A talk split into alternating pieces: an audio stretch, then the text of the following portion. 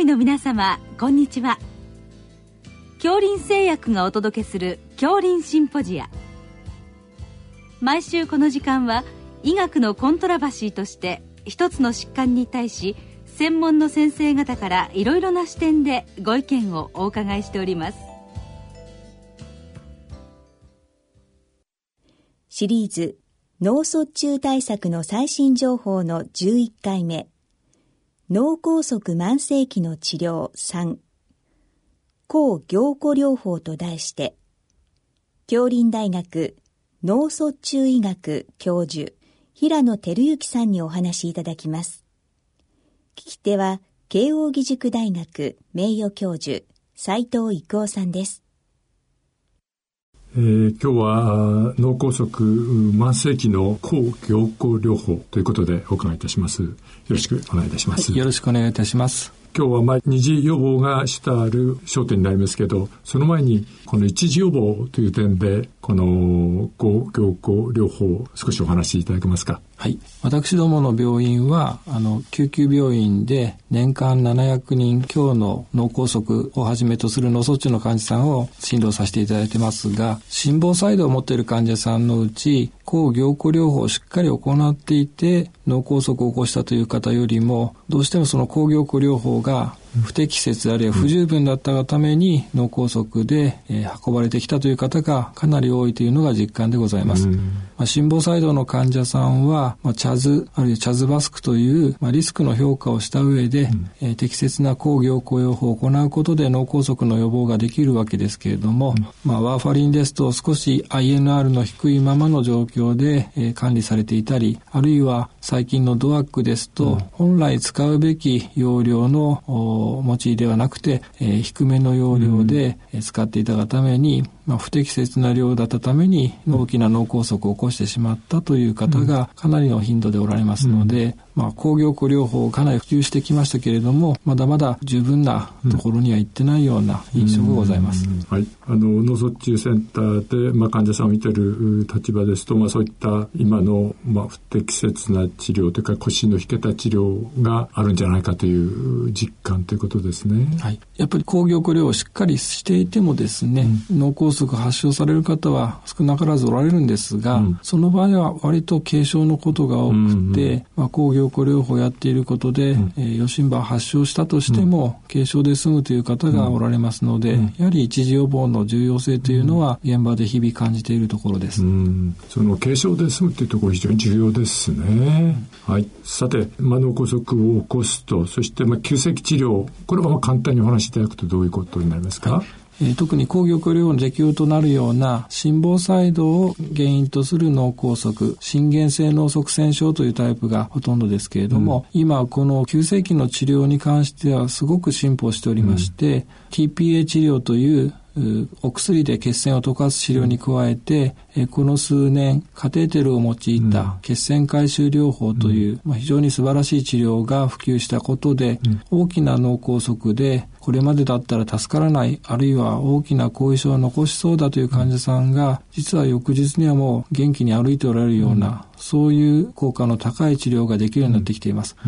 なのでまあ急性期の場合にはとにかく時間との戦いなんですけれども早く適切な治療をやってあげることで、患者さんはかなりの回復を見ることができるようなそんな時代になっています。はいということで、その急性期でうまくいった患者さんをその後キープしていくということで、その辺ではどうでしょうか？はいまずは救急で来られた患者さんは血行再建できるかどうかということで、えー、時間との戦いでまずそちらの治療に注力しますが一旦治療が完結しますと次にはまあやっぱり病態をしっかり見極めて的確な再発予防を計画していくということを行っています。うん多くの場合、心房細動の患者さんですと、やはり抗凝固療法を、うん、まあ、今いろんな種類のお薬が使えますので、うん、えー、どういう薬を用いて、どういう形で治療を始めるのがいいか、うん、それからどうやって継続していくがいいのか、ということを考えていきます。現在の主な使い方、どういうふうになってますか？はい昔はあのワーファリンしかなかった時代ですと、うん、まあ、ワーファリンは飲んでもすぐには効果が出てまいりませんので、うん、まずはあのお薬としては注射薬のヘパリンを使いながら、うん、ヘパリンとワーファリンを同時に始めてワーファリンが治療域 INR が治療域に入ったところでヘパリンをオフにするという、まあ、いわゆるヘパリンブリッジを使ってのワーファリン治療を行っていました。えところが、まあ、2011年以降、うん、新しい抗凝固薬であるドアックが出てきたことで、これらの薬はあの飲めばすぐに効きますから、うん、まあ、飲める患者さんであれば、あの早期からドアックを飲んでいただいて、えヘパリンはもう使わずに、うん、えー、抗凝固を行って二次予防を、まあ、感染させていくような、うん、そういう治療を普通に行うようになってきています、はい、この二次予防のドアック開始の時期については何かありますか、はいあの、ガイドラインでは発症から14日以内を一つの目安というふうに書いてありますけれども、2週間ギリギリになって始めると、どうしてもその間の再発が多いという現実がございました。うん、そこで最近ですと、まあ、可能な限り早めのタイミングから始める。うん、1週間以内。場合によってあの、病巣が小さくて元気な経口摂取が問題ないような患者さんですと、2日3日から始めている、うん、そんな実態になっています。早く始めることで、えー、確かに再発は減るというデータが出ておりますし、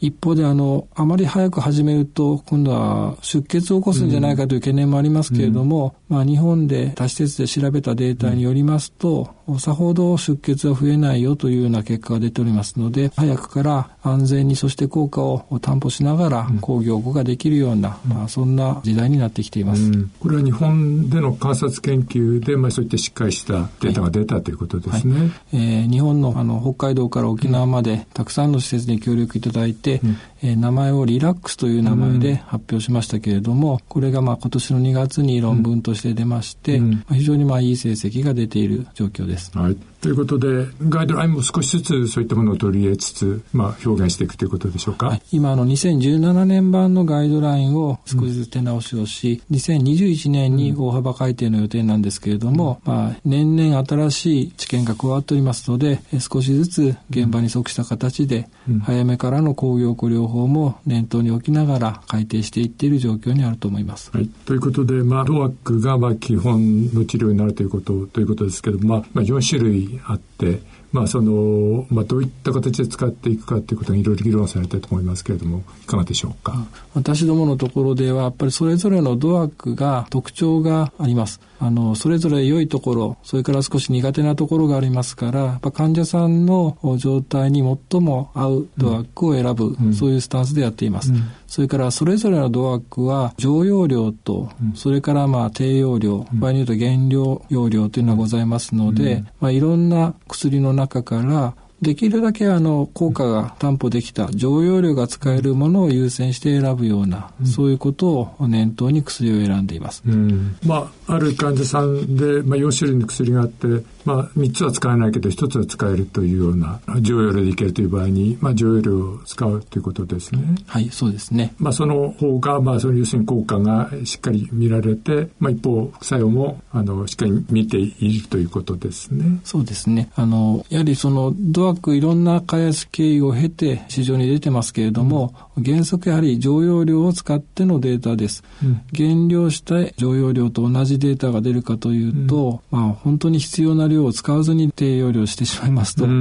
効果はちょっと十分なものが期待できないんじゃないかなというふうに考えております。ということですね。わかりました。それから、あれですね、患者さん状態によって、その、まあ、脳卒中になると、嚥下とか、そういう問題もありますけど、まあ、それも薬の特徴をうまく見ていくということですか、はい、脳梗塞の後遺症を持った患者さん、飲み込みがやっぱ不自由な方が少なからずおられますので、うん、やはり剤形というのはかなりな選択の基準に入ってまいります。うん、やっぱり飲みやすい薬というのが、あの、どうしても優先されることになりますし、うん、それから、あの、逆に若い患者さんですと、1日1回の薬の方が飲み忘れが少ないということもありますので、うん、内服の回数だったり、うん、いろんな剤形がありますから、これをうまく患者さんの状況に応じて、一番適切なものということで選ぶようにしてます。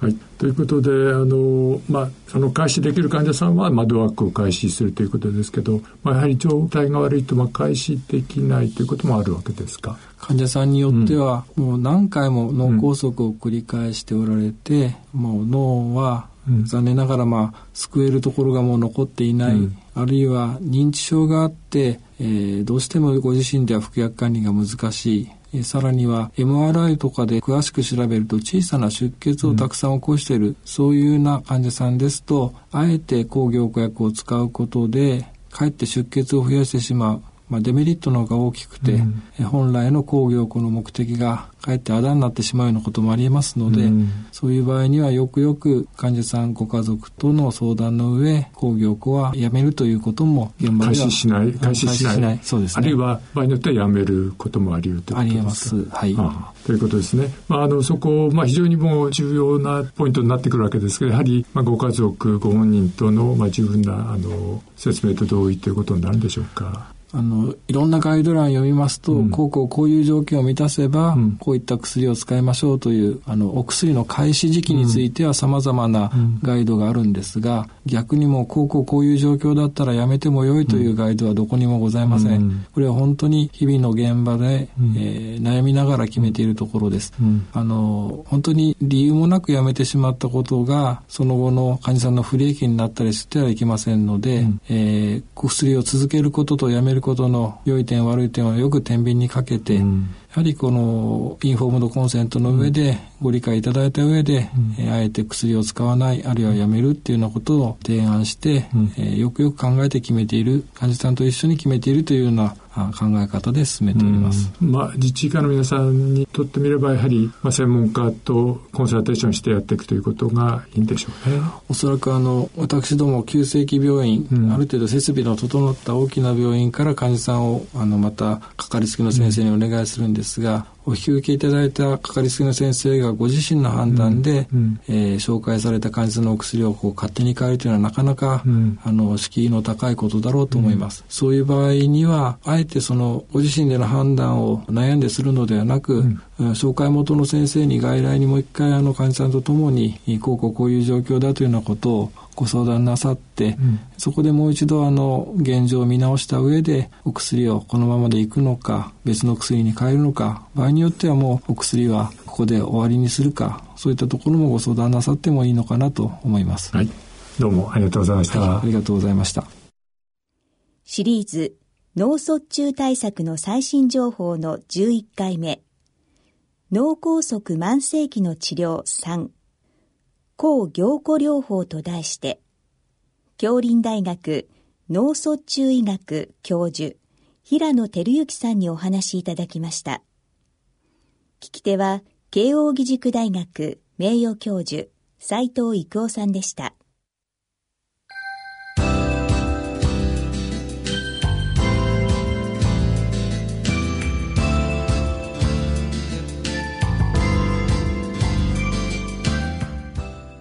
それでは恐林製薬がお送りしました恐林シンポジア来週をどうぞお楽しみに